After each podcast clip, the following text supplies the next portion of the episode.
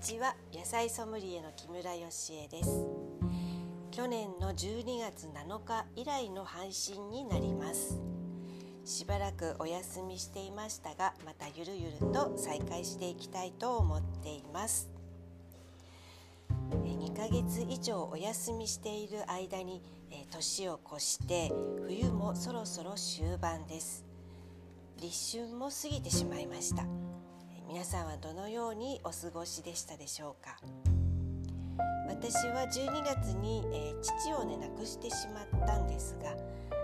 そう、えー、いろいろな事務手続きを終えたり仕事の忙しさから少し解放された途端に、まあ、力が抜けたようになってしまって、えー、体も心も大変な疲労感に襲われていました。朝も起きづらかったりえ頭痛や便秘異常な眠気だっ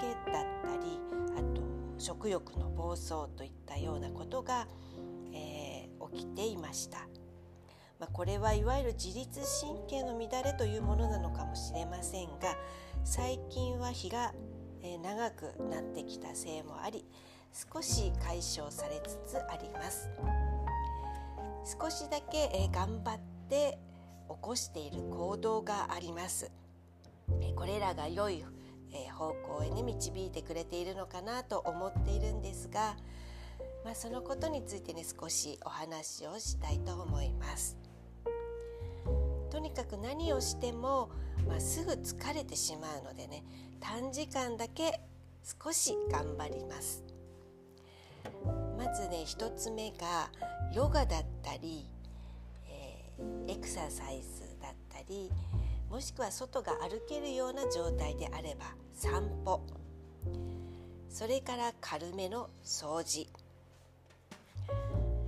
まあ、これらがとてもですね無になれて集中できるんですね。そしてすっきりと気持ちよくなれる。ということが、え一番いいことなんですね。エクササイズは、えー、今年に入ってからオンラインなんですがお月謝制のものを申し込んで、えー、週に1回、えー、オンラインの方に参加してあと次のレッスンまでにアーカイブを見てもう一度復習するというようなことをしていて次の日に、えー、うっすら、えー、筋肉痛が起きる程度の、えー、動きをやっています。あとヨガの時間も少しこの前は、えー、アクティブな動きも入れていただいていたので結構ね息が少し上がったりあじんわり背中も温まる汗が出るほどではないんですけれども、まあ、それくらいの運動量というのはかなり私にとってあの必要なものなので私はスポーツがねちょっと苦手なので、えー、とても気持ちよく過ごしています。と掃除も、えー、洗面台だけだったり玄関周りだけといったような感じですけれども、まあ、掃除を終えた後の爽快感というのは、えー、皆さんも、えー、経験されることがあると思いますので、えよくお分かりになると思いますが。そあの掃除もね一気にたくさんするのではなくて一箇所だけでもね、えじっくり向き合う、とにかく無になれる。これが私にとってもとてもいい行動の一つです。あとは柑橘の香り今はとてもねこれに癒されています。柑橘の香りには集中力の向上だったり活力低下の防止疲労回復などの効果が期待されているそうです。この柑橘の香りがね苦手という方はまあ、いらっしゃらないと思うんですがいかがでしょうか？シトラス系のオレンジやグレープフルーツそれから柚子なんかはとても、えー、日本人にも馴染み深い、えー、爽やかな香りです。抗うつ効果とか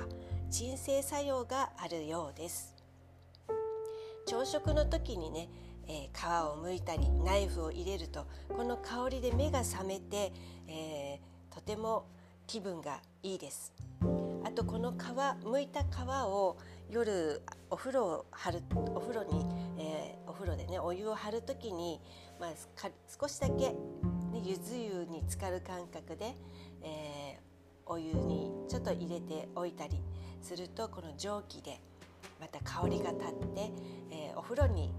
お風呂でこの香りを嗅ぐとリラックスできますのでとても好きです。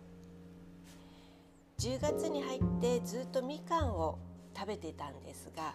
そろそろ、えー、もう旬も終わりで、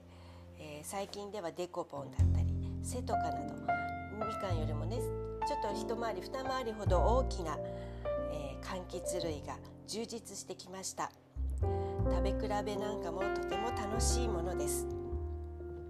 あとこれらの、えー、柑橘はこう見た目ですよね。目からの情報黄色だったりオレンジ色からも結構ポジティブなイメージを連想させてくれます。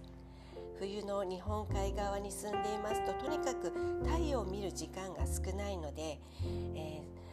ー、とてもこういった情報は大事なのかもしれません、えー、今日はこの辺にして次回も旬の柑橘のことをね少しお話ししたいなと思っています、えー、今日は、え2022年2月22日と、えー、す2がすごくたくさん並んだ一日です。久しぶりの配信ですがでしたが、えー、聞いてくださってありがとうございました。